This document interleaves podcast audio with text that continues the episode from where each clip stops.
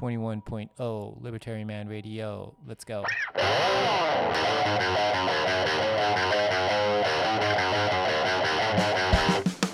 In the long run, we're all dead. Give me control of the nation's money, and I care not who makes its laws. Negative interest rates are the dumbest idea ever. The Federal Reserve is not currently forecasting a recession. Chancellor on brink of second bailout for banks. I've been working on a new electronic cash system that's fully peer to peer with no trusted third party.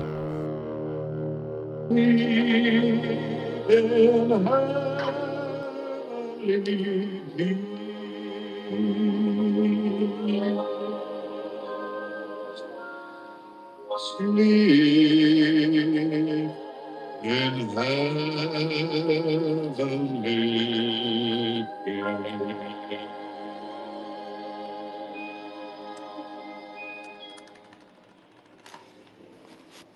Happy Friday, Bitcoiners! ハッピーフライデーだから、みんな飲みに行ってんすかね？クリスマスも近いから。もう一気にクリスマス間近になってきましたけど、うん、いかがお過ごしでしょうかね。Happy Friday! Hey guys! Hi Bitcoiners! そう、まあ、あの、クリスマスも近づいてきたんで、誰かに？ベッコインの、ああ、もうちょっと彼氏がとか彼女がベッコインのなんだけど、プレゼント何あげたらいいかなみたいな、まあ、そういう悩みを持ってる人めちゃくちゃいるんじゃないかなと思って。いや、なんかどうも結構ベットコイナーのその彼氏とか彼女は、まあ、とてもピッキーで、なんかシェッコイン、間違えてシェッコイン関連のあげちゃうと、うんすごい怒っちゃうんだよね、みたいな。あすごいこう何あげていいかわかんないみたいな、まあ、そういう悩みを今の時期はみんな抱えてたりあと、まあ、自分に何をあのあげようかみたいな今年1年間頑張ったご褒美で自分にクリスマスプレゼント何あげようかみたいな。だかそんなことを考える時期じゃないですか。そう。かなと思って。でちょっと今年自分が買ってみて、まあ、手に入れてみてよかったなと思ってるビットコイン関連のちょっとグッズなんかをおすすめしようかな。でそこからこうプレゼントのアイディアなんかがあったらあ参考にしてもらえたらいいかなと思って、えー緊急緊急エピソードクリスマス前ビットコインエピソードをやろうかなと思うんですけどまあでもいつもと同じような感じでやってるのでスペースのツイートの下に、まあ、こんな話したいとかあとこんな質問あるんだけどとか最近こんなことあったんだけどどう考えればいいんですかみたいな、まあ、そんなんも全然 OK だしあとは、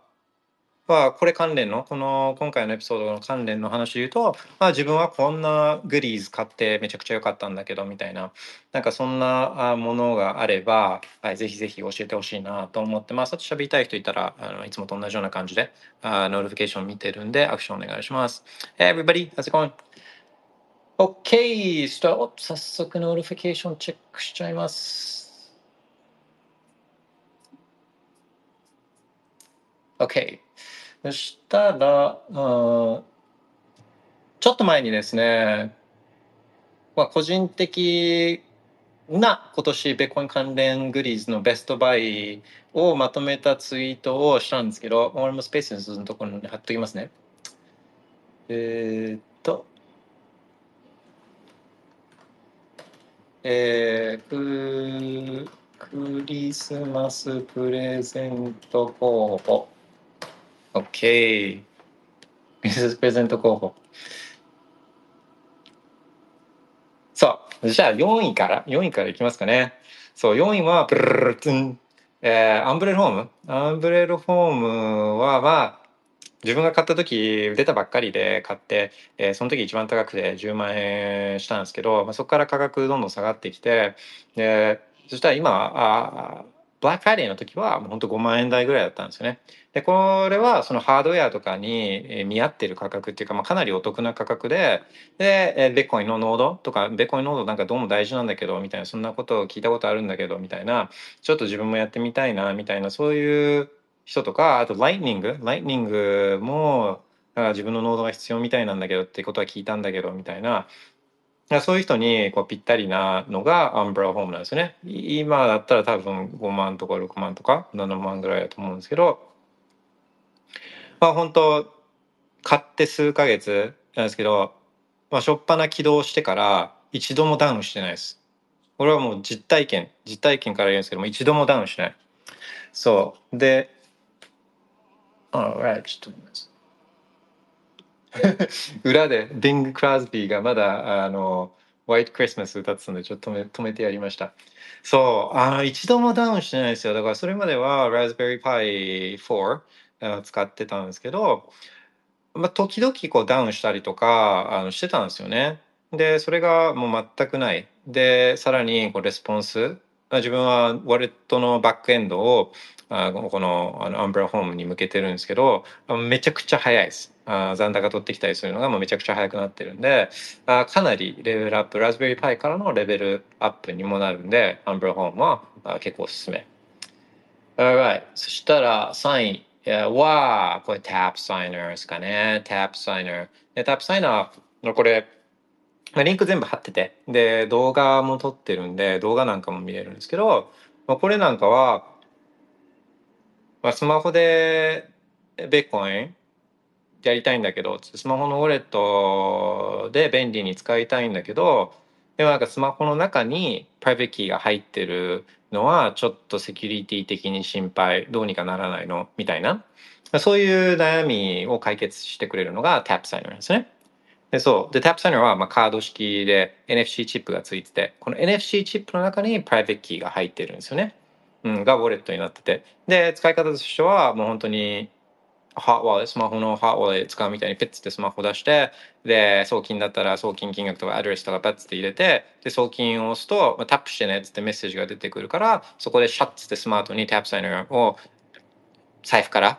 こう抜き出してパッてタッチしてそうするとここで署名が行われて、まあ、あとはもう普通に、えー、ウォレットでセンド押せばベッコインが送金されるともう魔法のカード魔法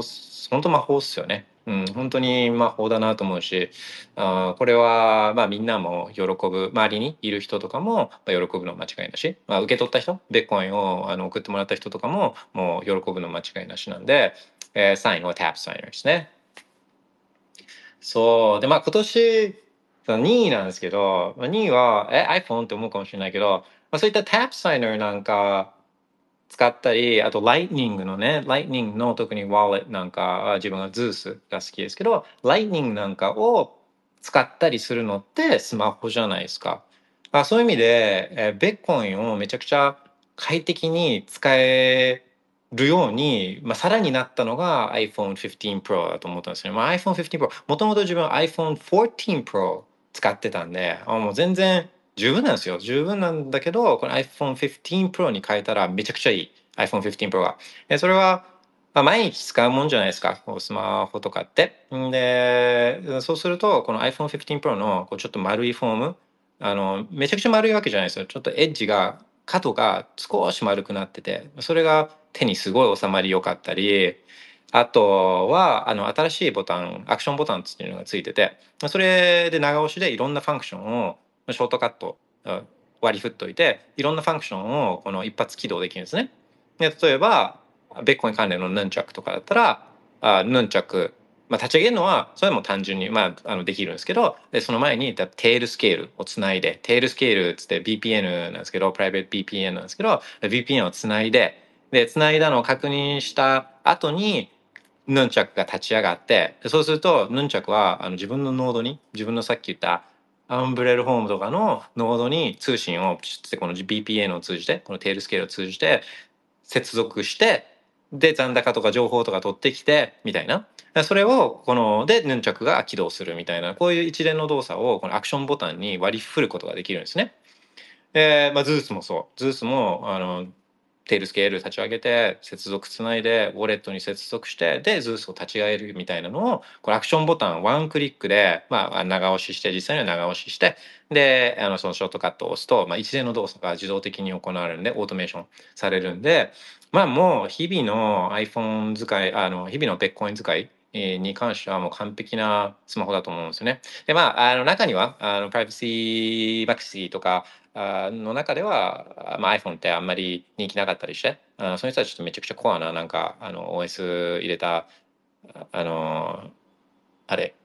えーあ Android 系のスマホを使ってたりするんですけど、まあ、あの自分は結構いいバランス iPhone 取ってんじゃないかなと思うんですよね。まあ、Apple も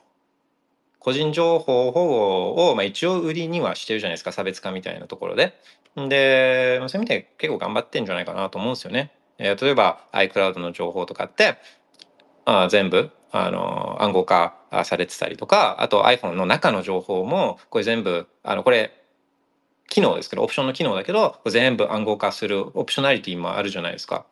であれは絶対やった方がいいんですけどね絶対やった方がいい。であと VPN って使ってなくてもあの iCloud のサービスの中にプライベートリレーだったかな？とかあのあるじゃないですかあのそういう機能が。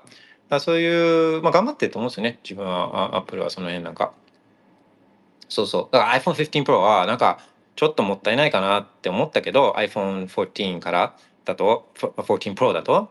からだとまあでもこれはめちゃくちゃ良かったなって思うんですよね。そうでなんかそれ以外の性能みたいなこうカメラの性能とか写真が綺麗になったかとかってそういうのはあんまり別に感じないんですけど iPhone14 Pro から iPhone15 Pro に変えてもただこう日々使ってる感じとかあ、まあ、ベッコイン使いに関してはもう最高っすね。なんかもう、うん、めっちゃ好きっすね。Alright. で、あれ？もう1位来ちゃった。1位ベッコイン。1位ベッコイン、そうそう。あまあ1位やっぱベッコインかなって、えー思うんですけど、そうベッコインこれ、えさ今日更新したインフォグラフィック貼ってるんですけど、あこれちなみにちょっと見ようかな。見ましたこれ。あまだ今年？残すところ数日ありますけど、まあ、主要どころのアセットと比較した、まあ、year to date、year to date、年初からのパフォーマンス、これグラフ化してるんですけど、えーまあ、下からいくとゴールドが、金が11.7%、S&P が23.6%、日経が29.1%、まあ、これ日経とかってこれまあ円建てで計算してるんで、まあ、円建てだと29.1%上がってるけど、まあ、あのコロナ以降円自体が30%ぐらい下落してるじゃないですか。だからそういうのも考えなきゃいけないですね。あそうすると日経って円建てで見ると29%かもしれないけど、まあ、全然こんなん喜べるもんでもなんでもないですよね。うん。そう。えー、で、ナスダックが43%。まあ、これすごいことですよね。これ1年間でね、そういった株式指標が43%も上昇するっていうのは普通じゃないですけどね。まあまあ、ナスダックとかは去年あんまり良くなかったんで、あ去年全然ダメだったんで、去年は S&P とかが良かったんですね。そう。あの、まあ、ただただ1年で区切ってみると43%とかってすごいんですよね。でそれよりもすごいのはテスラの106%。まあ、テスラはずっとあのコロナ以降も調子いいんで、うん、テテスラ106%もまあこれすごいんですけど、まあ、ベッコイン圧勝160 165.1%、165.1%。あ 165%2.65 倍ですからね、2.65倍。あこんなあ素敵なクリスマスプレゼントは、まあ、ないっていうか、まあ、今年ベストバイ、まあ、あの、ベッコインスタック、バイベッコイン今年した人は、あ、good job, うん、good job ですよね。そう。で、だからまあ、ベッあ、そうそう。で、まあ、番外編も一応つけてて、番外編ね。番外編っていうので、あの、ブラックフライデーの時に、まあもうマーク、あの、コーカードも、もういっぱい持ってるし、もういろんな色で、まあピンク以外、ピンク以外の色でもう全部揃えちゃってるし、もう、あ、黒か。黒はまだ持ってなかった。まあでも、もうコーカードも持ってるし、 TAPSIGNER も持ってるし、なんか、などうしようかなと思って、まあほ、特にいらないかなと思ったんですけど、SATS カードをこういくつか、まあ、注文したんですね。で、まあ、サ SATSCARD と TAPSIGNER ちょっと似てるじゃないですか。で、 TAPSIGNER はもう本当ウォレット、ウォレットとして使えるやつなんですけど、 SATSCARD っていうのは、あまあ、使い切り、使い切りなんですよね。使い切り。まあ、10回は使える。えー10回は使えるんですけど、まあ、ちょっと似てるんですよね。あの、NFC チップ使ってるところとかは TAPSIGNER と似てるんですけど、まあ、使い方としては、サツカードの使い方としては、このサツカードに、えー、ベッコインを送るんですよ。例えば、1万円とか、1万円分とかを入れるんですよね。このサツカードにペッツで送って。で、これを、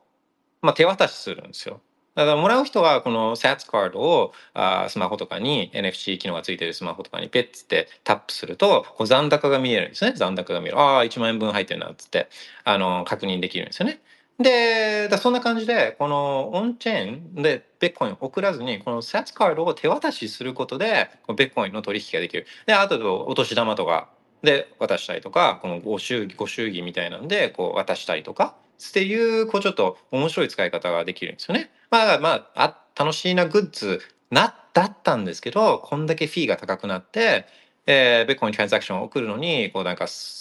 ね、2000円とかあぐらいこうかかっちゃうような現状だとこれ一気に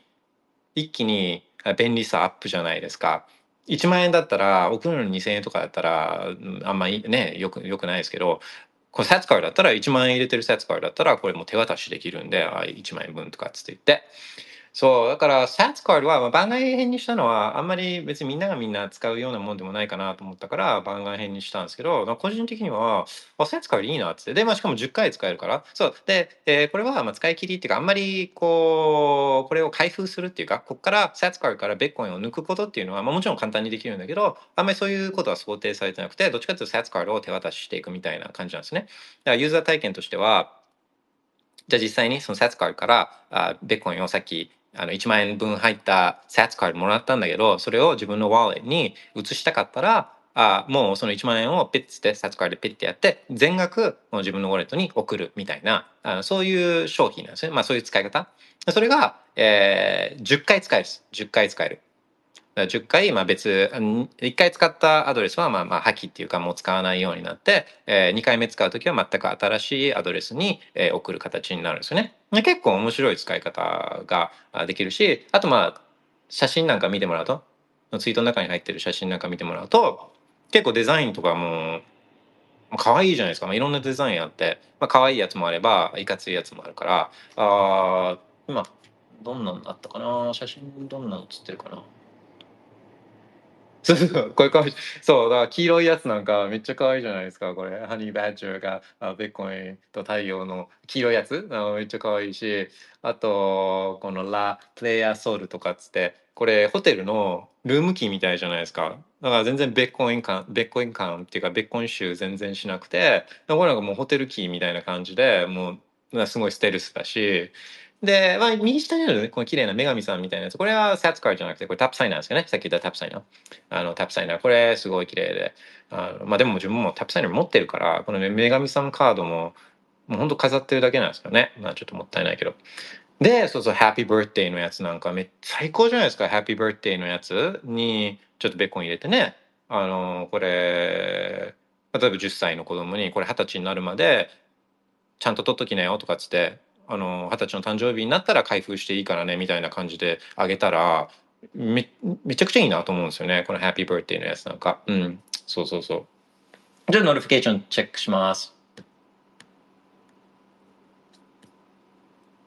はい、そう。今年こんなやつ買ったんだけどめちゃくちゃ良かったっていうのがあったら、まあ、全然ビットコイン関係しなくてもいいんであのはい。コメントとかお願いします。そうでこれらをこう組み合わせるとだからめちゃくちゃ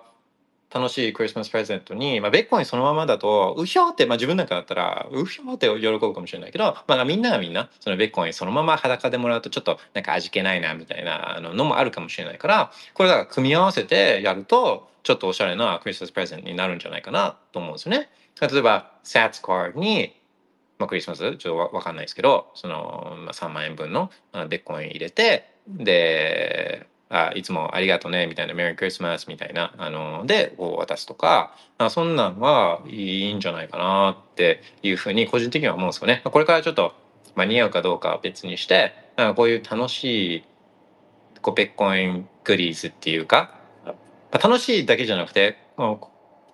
かなりこうベッコインのレベルも上がる、まあ、真剣なこうあの高性能なグッズじゃないですかこれとかって。でこれってベッコインしかないんですよね。シェッコインでこういうの見ないじゃないですか。だかベッコインってあまあすごいなっていうのは本当はソフトウェアだけじゃないですよね。こういうのを支えてるハードウェアっていうかめちゃくちゃ大事だし、そういうウォレットとかノードとか、こういうのってめちゃくちゃ大事なんですよね。これはハードウェアで、あのソフトウェアだけでこうガチャガチャやってるだけじゃないんですよね。で、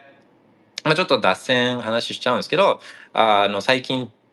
Let Your Live、Let Your Live のが個人情報を取っててみたいなでそれをサードパーティーベンダーに流しててみたいな話が最近なんか出たじゃないですかあの昨日か一昨日とかそれぐらいに。でこれなんかずっと言ってきたことじゃないですか。こう、Ledger Live。まず Ledger はいいウォレットだけど、まあ、Ledger Live 使うのやめて、こう、Sparrow とか Electrum とかを使うのがいいですよ、みたいなのは、まあ、ずっとこう言ってきたことじゃないですか。で、でそれを聞いて、まあ、そんなにやりすぎじゃないの？そんなちょっと心配しすぎじゃないの？って、えー、思ったかもしれないけど、でも実際問題、こういうことが起きてたわけなんですよね。そう。で、バカだから、なんていうんですかね、あのー、まあ、当たり前自分、うん、だそういうのあるだろうなって思って言ってましたけど、まあ、実際あるじゃないですかだからまあやっぱ当たり前のことなんですよねだか当然といえば当然っていうかだから当然のことをちゃんと当然のように当たり前のようにしっかりやるっていうことだと思うんですよねやっぱり。そうだからまあ今までやってきたことはこれはもうどうにもならないけど過去はねどうにもならないけどこれからは違うあじゃあ Ledger じゃなくて Sparrow を使うとか VPN 使うとか iPhone のプライベートリレー機能を使うとかあそういうことをここれから先はできるんで、うん、これから先はできるんであのそうですね、うん、少しずつそれは改善していくのがいいと思うんですよね。でまあアンブレッドホームも安くなったとはいえ高いじゃないですか。だから無理して買う必要はないんですよね。あの少しずつでいいから、少しずつでいいから、あこういうのをこう、うん、あのレベルを上げていくっていうことが大事だと思うんですよね。うん。それで、まあ、ベッコインを例えば年初からスタッキングしてバイベッコインしてたら、まあ、こう増えてたりもするじゃないですかその円建てでは購買力が増えてたりするじゃないですかだからその一部で、えー、ちょっと自分のレベルを上げるっていう考え方でもいいと思うんですよね。だから、あ今は5万円しかないんだけど、あベッコイン欲しかったんだけど、ここ5万円であアンブレラ買うのかな？みたいな、そういうことじゃないと思うんですよね。まあ、その5万円は、まあ、バイベッコインしていいと思うんですけど、そのベその5万円のベッコインが50万円とか、100万円とかってなった時には、あちょっとその上がった購買力で、え、アンブレラを買ってみるとか、あの、コーカード買ってみるとか、あの、その VPN サービスちょっと購入してみるとか、あなんかそういうのがいいと思うんですよね。うん。OK。そうそう。まあ、そんなとこなんですけど、なんかありますかね？ notification 見ますね。ベッコインのパフォーマンス165%は、まあ、それめちゃくちゃいいんですけど、そう、あ、いいんですよ。165%って、えー、歴代っていうか過去の年を見ても、まあ、すごい2013年とかめっちゃなんか数数千パーセントの上昇とか、まあ、すごい年はあるんですけどでもなんかこうベコインってもうぜ上がらないっていうかもうもう十何年も経ってるからベコイン今後上昇あんま期待できないのかもとかって、まあ、思ってる人てかそういうの聞いたことあるかもしれないと思うんですけど、まあ、でも10年のスパンで見ると今年なんか1 7 0とかって結構いいんですよね。だから全然この先何が起きるかっていうのはもう本当分からなくてまあでも今年だけで見るとベッコイン自体の165%より例えばコインベースとかあマイクロストラテジーとかの方があのリターンは高かったんですよね。リターンはあのそれ自体はまあ高かったんですけどあのー、まあまあそれはまあそういうそういうもんですね。ただだってマイクロストラテジーとかあのコインベース買ってても、まあ、いざなんか海外に行かなきゃいけないとかってあの日本から出なきゃいけないって時には、まあ、これは持っていけないですからね。マイクロストラテジーとかコインベースとか。あのそう。だからまああれですね。日本にいてそういった証券口座とかも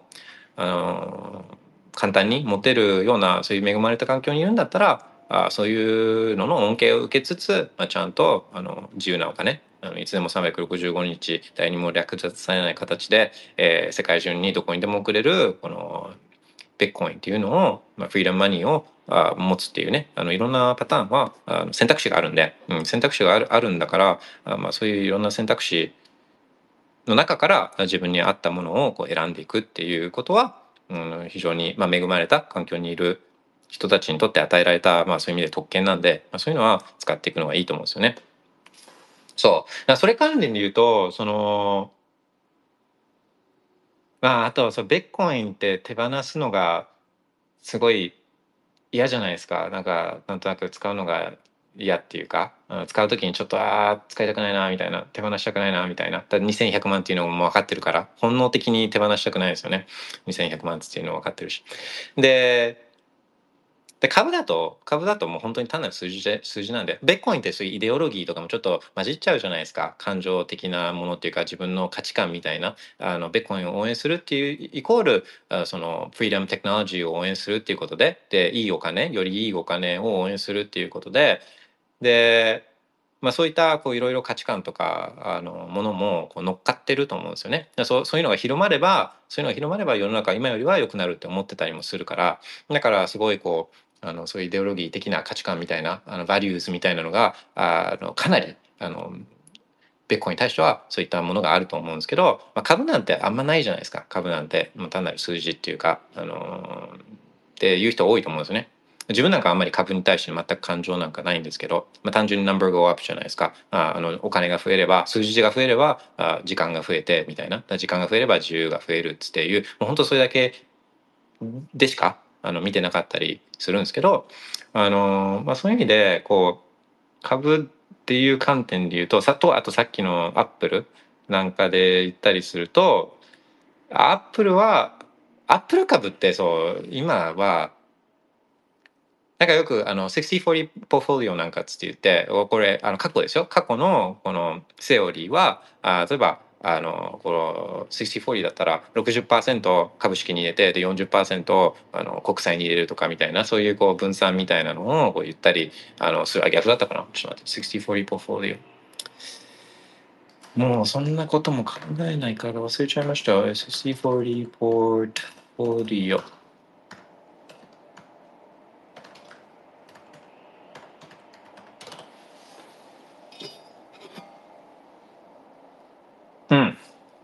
そうですね。うん60%をあのストックスとか株に入れて40%を債券に入れるっていうアロケーションなんですけど、まあ、そんなこともやらないんですよね。あのもうそのストラテジーはもう効かないです。あのなぜならお金がもうすられまくってるから。お金がまだちょちょっとはあのちょっとはみんな規律を気にしてて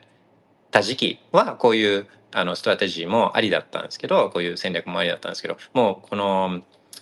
無限にお金が刷られまくっちゃってもう0%とかまで来てで物価上昇し始めてで利上げとかをしなきゃいけなくなっちゃってるよもうもう最最終フェーズとかになるともうこういうストラテジーってあの効かないですよね。もうあの効かなくなってきていてでまあ普通にみんなだからあの定期預金とかそういうのをする代わりにインインデックス投資とかそういうことをしだしてるじゃないですか。どんどんどんどんこうシフトしてってるんですよね。あのそう本当定期預金なんかもせずに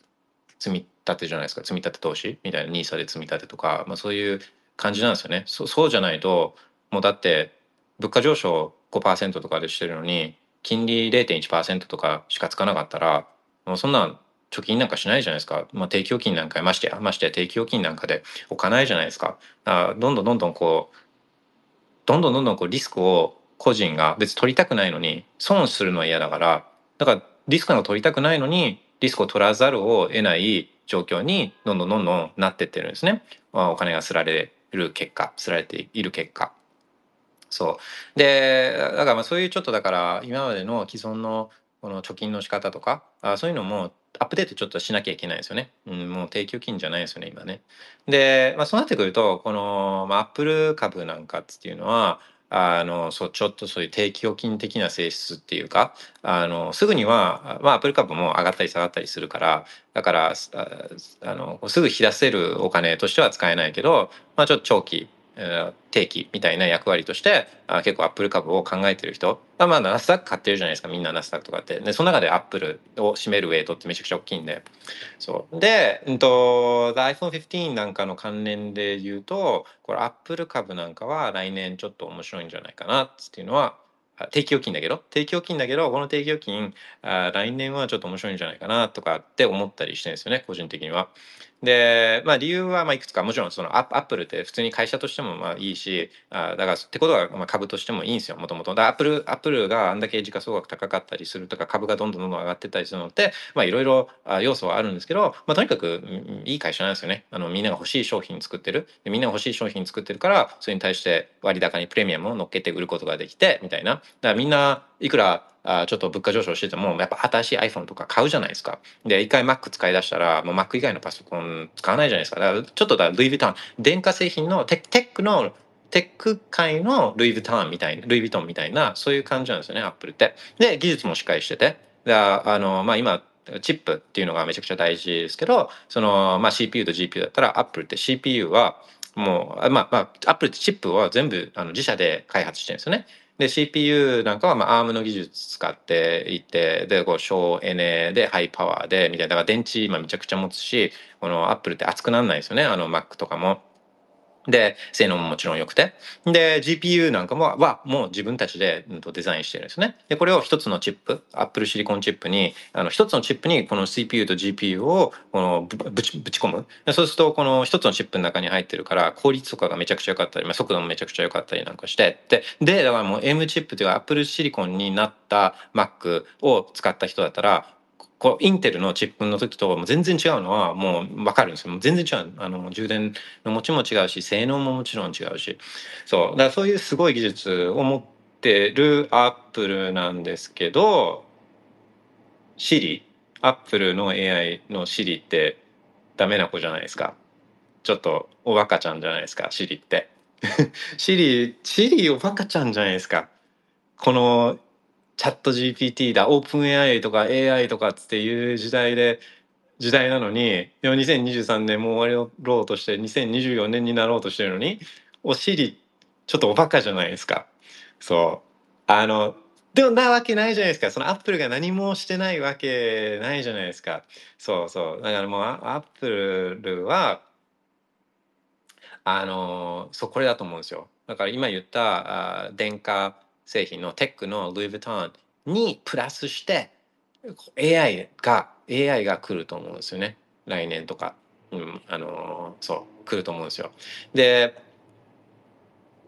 これが、まあ、どういう形で来るかみたいな、まあ、これ想像ですけどあさっき言ったようにこう AI ってまあ、さっきは言ってないか。そ AI ってめちゃくちゃチップが大事なんですね。やっぱ処理、処理、処理がすごいしなきゃいけなくて、だから NVIDIA 株なんかが上がったのとかつってて、まあこういう AI とかやってる人たちのこうデータセンターとかには、あ NVIDIA チップバーッつってこう入れてるんですよね。で、まあさっき言ったように、そう、あの、Apple のチップってめちゃくちゃ高性能なんで、そういう意味で。で、えー、OpenAI なんかは、まあ、いろんなデータ、個人情報とかも含めて、バーッつって使ってるじゃないですか。で、まあ、Google なんかもそうだけど。で、あの、Apple の場合は、そのあ個人情報を保護するポリシーだから、そういったこういろんな人の個人情報を使って教育させるみたいな、だからそういう方向にはいかない気がするんですよね。なんかそういう、もろにそういう方向にはいかない気がしていて、でも Apple って、だからその個人っていうか、あの、個人特定の個人の情報ってめちゃくちゃアップル製品って持ってるじゃないですか。だって日々 iPhone 使って日々 Mac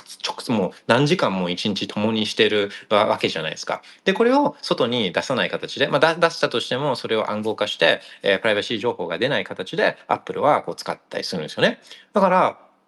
自分たちのこの手元にはこのインティメット個人的なつながりで自分のことを一番分かってくれるしかも高性能な処理能力を持ったチップを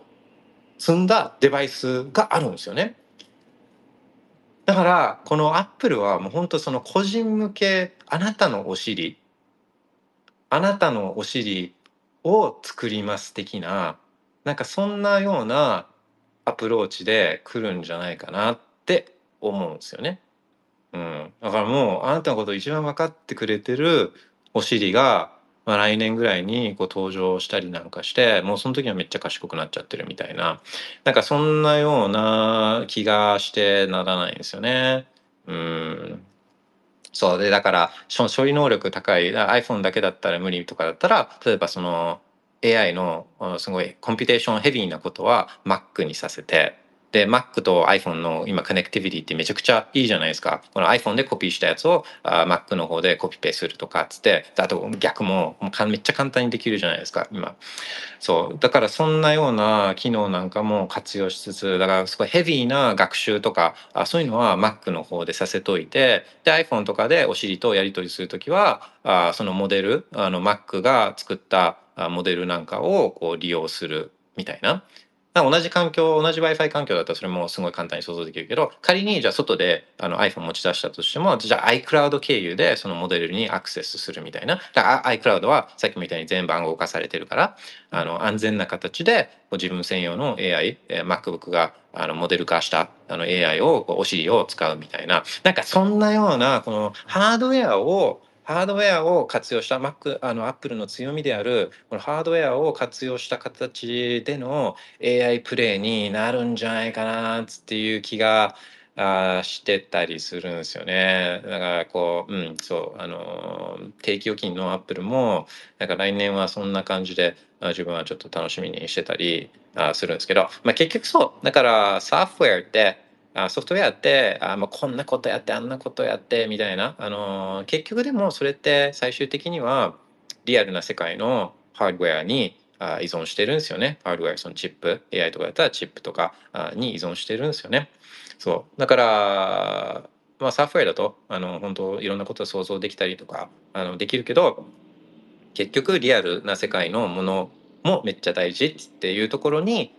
まあ、シェックコインとベッコインの違いがまたあったりするんですよね。うん。だから、ベッコインってリアルな世界のエネルギー、エネルギーっていうものが、あこれが、まあ、ベッコインのこのセキュリティにつながってるじゃないですか。でも、シェックコインって、まあ、それがないんでね、本当にステークっていう完全にまたこれソフトっていうかあの空想のものに基づいたりあのするんでまあそうだからあのーバーチャルだけどリアル、うんそういうベッコインがまあやっぱりクリスマスプレゼントには喜ばれるんじゃないですかねビットコインのには。Alright! じゃあ皆さん、えー、Happy Friday! Have a wonderful evening! Bye Bitcoin! Bye bye!